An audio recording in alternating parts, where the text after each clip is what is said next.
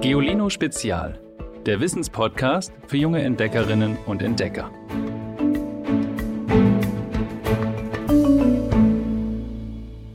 Hallo ihr Lieben, habt ihr schon mal über die Schwerkraft nachgedacht? Auf den ersten Blick scheint sie das Normalste auf der Welt zu sein. Wir wachsen ja damit auf, dass Marmeladenbrote immer auf den Boden klatschen, wenn wir sie mal loslassen. Dass Elefanten tonnenschwer sind und Flüsse abwärts fließen. Aber für Wissenschaftlerinnen und Wissenschaftler ist die Gravitation, das ist ein anderer Name für Schwerkraft, eines der geheimnisvollsten Phänomene überhaupt. Noch heute wissen sie beispielsweise nicht, warum es die Anziehung überhaupt gibt. Manche Expertinnen und Experten glauben, dass sie durch unsichtbare Klebeteilchen bewirkt wird, die sogenannten Gravitonen. Die sollen zwischen der Erde und uns mit Lichtgeschwindigkeit hin und her sausen und uns ständig nach unten zupfen. Aber bis heute hat noch niemand solche Teilchen nachweisen können. Einer der ersten Forscher, der die geheimnisvolle Kraft der Gravitation beschrieb, war im 17. Jahrhundert Isaac Newton. Der englische Gelehrte, so erzählt man, soll neugierig geworden sein, als ihm ein Apfel auf den Kopf fiel. Moment, überlegte Newton, wenn ein Apfel nach unten fällt, müsste dann der Mond nicht auch von der Erde angezogen werden und jeder andere Gegenstand auch? Eine harte Nuss. Newton grübelte viele Jahre über das Problem. Erst im Jahr 1687 stellte er der Öffentlichkeit sein Gravitationsgesetz vor.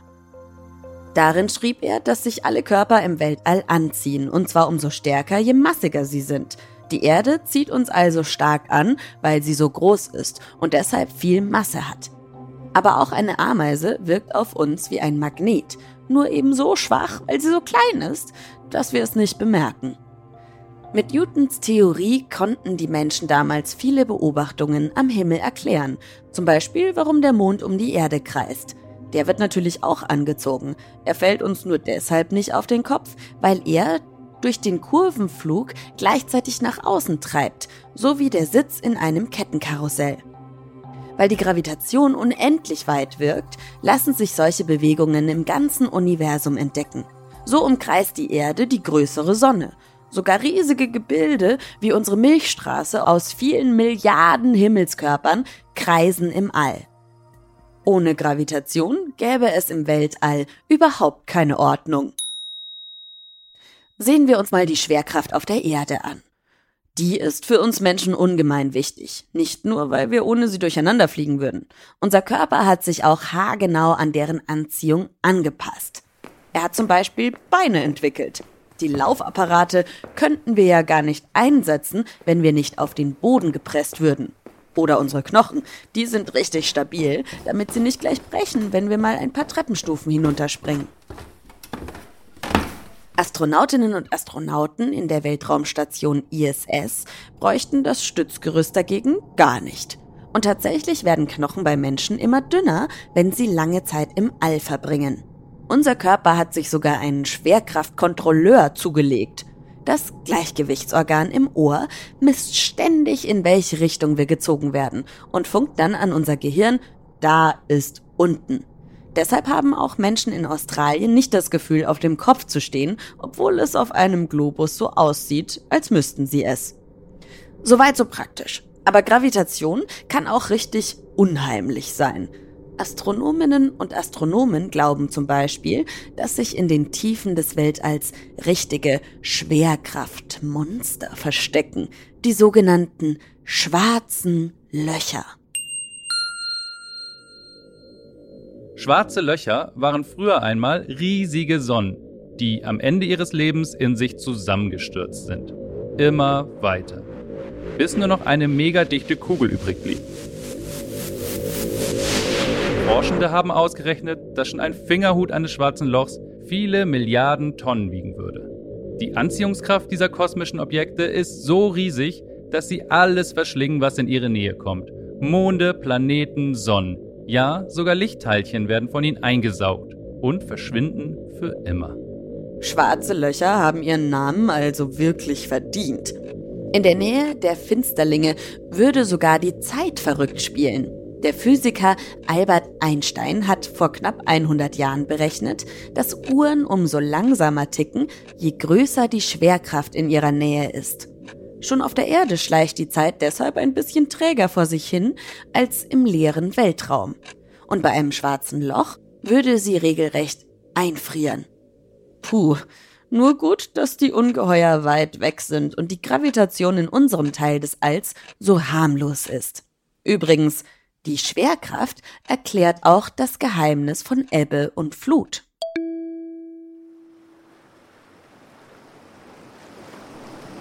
Wenn wir sagen, dass der Mond um die Erde kreist, ist das streng genommen ein bisschen vereinfacht. Richtig ist, auch der Mond zieht unsere Erde an und beide kreisen umeinander. Am deutlichsten könnt ihr das an den Gezeiten erkennen. Das Wasser der Meere steigt zweimal täglich bei Flut an und schwappt ein paar Stunden später bei Ebbe wieder zurück. An manchen Stellen der kanadischen Küste pendelt der Meeresspiegel täglich sogar um bis zu 20 Meter. Aber wodurch entsteht eine Flut? Das hat zwei Gründe. Erstens zieht der Mond das Meerwasser an. Deshalb schwappt es immer auf die ihm zugewandte Erdseite. Aber auch auf der mondabgewandten Seite steigt der Meeresspiegel, weil eben auch die Erde den Mond umrundet. Bei dieser Kreiselbewegung wird das Wasser auf der mondabgewandten Seite nach außen gedrückt, wie in einem Karussell. All das, was wir Menschen über die physikalischen Kräfte und ihre Auswirkungen auf unsere Welt wissen, haben wir blitzgescheiten Männern und Frauen zu verdanken, die Naturphänomene beobachtet haben und die erkannt haben, dass da eine Regel, ein physikalisches Gesetz dahinter steckt. Ich weiß nicht, wie es euch geht, aber wenn ich von solchen cleveren Forschenden höre, denke ich mir, da kann man durchaus schnell neidisch werden. So schlau zu sein und mit Ruhm überhäuft zu werden, das muss einfach super sein. Mit denen würde man doch gerne tauschen. Oft vergessen wir allerdings, dass auch berühmte Menschen ein trauriges Leben haben können. Beispielgefällig? Betreten wir doch mal wieder unsere Geolino Spezial Zeitmaschine und reisen in das Jahr 1655.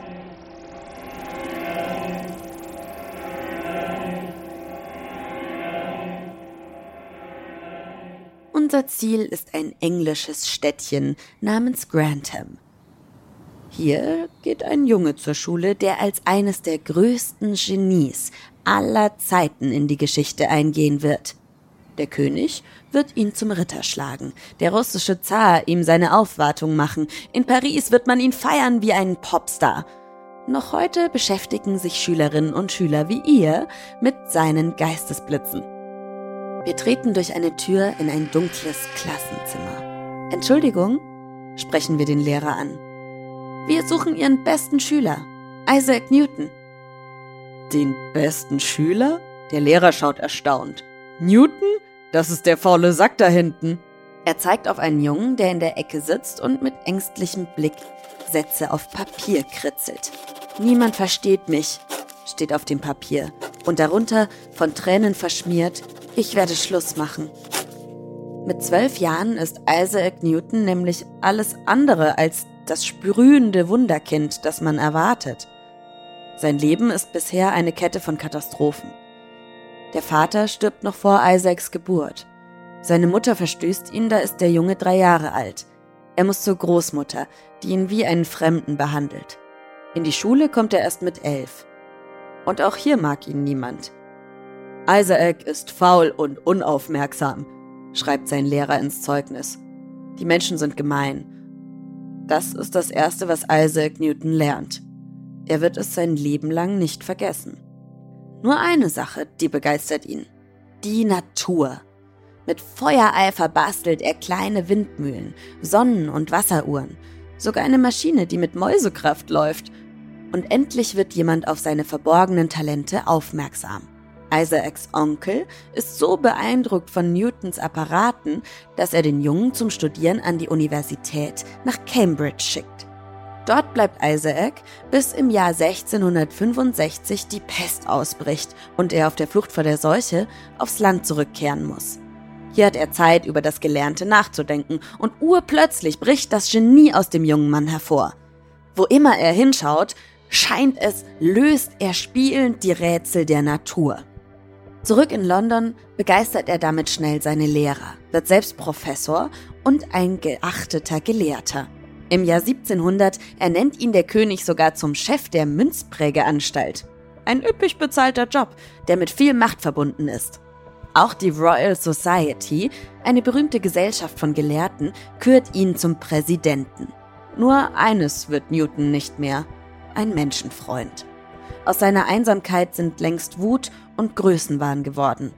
Leute, die Münzen fälschen, verfolgt er mit unerbitterlicher Härte und lässt sie zu Tode verurteilen. Auch unter den Wissenschaftlern sieht er überall Feinde, die seine Ideen stehlen wollen. So genial Newton als Forscher ist, so bösartig und argwöhnisch ist er gegenüber Konkurrenten. 1727 stirbt Isaac Newton, bewundert wie kaum ein Mensch vor oder nach ihm. Nicht nur Newton, viele Physikgenies wurden erst einmal verspottet, belächelt, unterschätzt. Marie Curie etwa ist ein naturwissenschaftliches Genie und eine Frau. Das passt in der Männerwelt des späten 19. Jahrhunderts schwer zusammen. In dieser Zeit werden Mädchen in den allermeisten Fällen Ehefrau und Mutter. Marie pfeift aber auf diese Erwartungen. 1891 geht Marie Curie an die Universität von Paris. Sie macht dort als erste Frau einen Doktor in Physik, wird die erste Pariser Professorin. Marie Curie setzt sich durch gegen alle Widerstände. Mit ihrer Forschung verändert sie die Welt der Physik und erhält gleich zweimal einen Nobelpreis. Oder Albert Einstein. In seiner allgemeinen Relativitätstheorie, einer Arbeit voller fantastischer Ideen, hatte er 1915 geschrieben, dass Lichtstrahlen durch schwere Galaxien und Sterne abgelenkt würden und auf gebogenen Bahnen durch das Weltall flitzen. Mal nach links, mal nach rechts, schwankend wie ein unsicherer Fahrradfahrer. Und als wäre das noch nicht genug, Uhren sollen auf Bergen schneller gehen als im Tal und Himmelskörper sogar das Weltall verbeulen. Kann unsere Welt so komisch sein? Begeistert stürzen sich die Zeitungen auf die wissenschaftliche Sensation. Fast über Nacht wird Einstein zum Star. In England, in Amerika, in Deutschland, überall staunen die Menschen über den Wuschelkopf, der gern Pfeife raucht und auf Fotos so verschmitzt lächelt. Eltern nennen ihre neugeborenen Söhne Albert und in den Kneipen diskutieren Kutscher und Kellner über die Theorie, bis die Köpfe qualmen. Weltweiter Ruhm. Wer Albert Einstein aber als Schuljungen kannte, hat das sicher nicht geahnt. Ein Wunderkind stellt man sich anders vor. Pfiffig und aufgeweckt. Aber Albert, wenn man dem eine Frage stellt, dauert es eine Weile, bis er den Mund aufmacht. Sein bayerisches Kindermädchen erklärt den Jungen deshalb für deppert, also dumm. Dabei ist Albert nur gründlich. Der junge Albert Einstein denkt über jede Antwort so lange nach, bis er sie perfekt findet. Geradezu verliebt ist er in Rätsel und Mathematikbücher. Wenn sein Vater, ein Fabrikant, ein Fest gibt, sitzt Albert oft mitten im Getümmel. Aber er hört nichts. Und er sieht auch nichts. So tief ist er in Gedanken versunken. Mit 15 Jahren ist Albert in Mathe besser als alle Lehrkräfte an seinem Gymnasium in München. Spaß macht ihm die Schule trotzdem selten. Er hasst den ruppigen Ton, mit dem ihn die Lehrer anschnauzen. Und diesen endlosen Griechisch- und Lateinunterricht. Am schlimmsten findet er aber, irgendwas auswendig zu lernen. Kann ich nicht, sagt Albert oft und sitzt da, als ob ihn das alles nichts anginge. Aus dir wird nie etwas Rechtes, schimpft dann sein Griechischlehrer und prügelt ihn mit dem Zeigestock.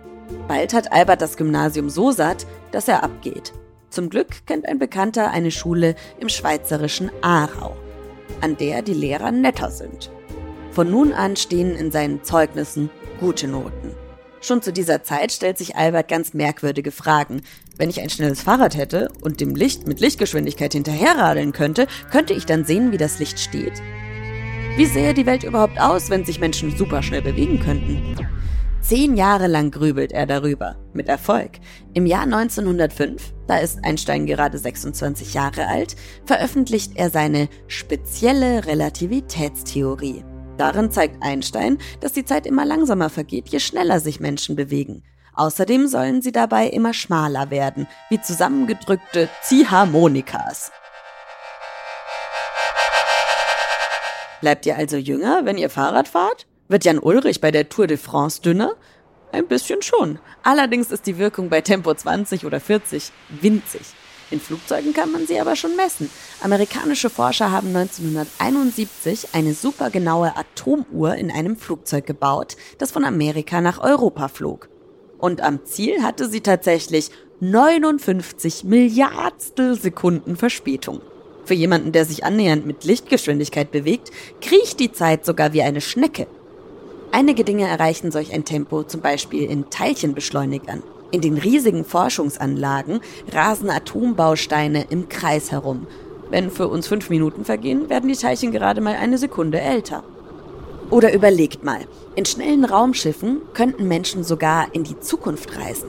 Sie müssten nur ein paar Monate im All herumdüsen, bei der Rückkehr wären auf der Erde Jahre vergangen. Übrigens, im Jahr 1921 erhält Einstein dann sogar den Physik-Nobelpreis. Sein Glück scheint vollkommen. Aber bald ziehen über Deutschland bedrohliche Wolken auf. Adolf Hitler und die Nazis hetzen gegen jüdische Bürgerinnen und Bürger. Und Einstein ist Jude. Als er 1933 auf einer Amerikareise erfährt, dass Hitler zum Reichskanzler ernannt worden ist, entscheidet er sich, er bleibt in den USA. 1955 stirbt der wohl schlauste Mensch des Jahrhunderts dann in seiner neuen Heimat. Aber noch heute, über 50 Jahre nach seinem Tod, beschäftigen Einsteins geniale Ideen die Wissenschaftlerinnen und Wissenschaftler. Wenn wir in der Giolino-Redaktion sitzen und neue Themen planen und uns dann für solche entscheiden, die was mit Physik zu tun haben, richten sich meist alle Augen auf einen ganz bestimmten Kollegen. Stefan. Er ist studierter Physiker und kennt sich in diesem Bereich voll aus. Ich habe ihn mal gefragt, warum er die Wissenschaft so faszinierend findet. Ja, an der Physik sind ganz viele Sachen faszinierend natürlich. Aber was mir besonders gut gefällt, ist, dass man damit ganz viele Sachen erklären kann, die einem so jeden Tag über den Weg laufen. Also ich komme zum Beispiel morgens raus, sehe, der Himmel ist blau und weiß, warum der Himmel blau ist oder warum die Sonne scheint. Dann setze ich mich aufs Fahrrad und das Fahrrad, wenn ich stehe, kippt das um. Dann muss ich das mit den Füßen abstützen, damit das nicht umkippt. Und wenn ich fahre, dann kippt das nicht mehr um. Oder ein Krankenwagen kommt und äh, wenn er auf mich zukommt, klingt der Ton höher, als wenn er von mir wegfährt. Dann klingt er tiefer. Und das sind halt alles so Sachen, die lassen sich auf Naturgesetze zurückführen. Und diese Naturgesetze lernt man eben im Physikunterricht oder im Studium. Und dadurch kann man ja also fast alles erklären, was man halt so um sich herum sieht. Und das finde ich immer wieder schön. Wenn ihr die Schwerkraft übrigens mal ausschalten wollt, habe ich ein Experiment für euch. Ihr braucht dafür einen Luftballon, einen Wollpullover, eine Wand und Publikum zum Staunen. Blast den Ballon auf und knotet ihn zu. Dann reibt ihr einige Male an dem Wollpullover und heftet ihn an die Wand. Der Ballon bleibt dort kleben. Wie kommt's? Durch die Reibung habt ihr seine Oberfläche aufgeladen. Das heißt, es sind sogenannte elektrostatische Kräfte entstanden, die wie ein Magnet wirken und das Gummi an die Wand ziehen. Um den Ballon wieder zu entladen, reicht es übrigens, ihn einfach zu erden. Haltet ihn zum Beispiel an den Wasserhahn in der Küche. An den gibt er seine Ladung ab und haftet dann auch nicht länger. Überhaupt nicht abgehoben ist unser Witz der Woche. Hallo, ich bin Johanna und ich erzähle euch heute meinen Lieblingswitz. Was ist flüssiger als Wasser? Hausaufgaben. Die sind überflüssig. Ich freue mich, wenn ich in den Geolino Podcast komme. Tschüss. Abonniert unseren Podcast und schaltet auch nächste Woche wieder ein. Ich freue mich natürlich auch über Bewertungen bei iTunes und wenn ihr mir zum Beispiel euren Lieblingswitz schickt. Die Nummer dafür, die findet ihr in der Folgenbeschreibung. Ich freue mich auf nächste Woche. Tschüss! Noch mehr Geolino für zu Hause? Schaut einfach unter geolino.de slash spezial.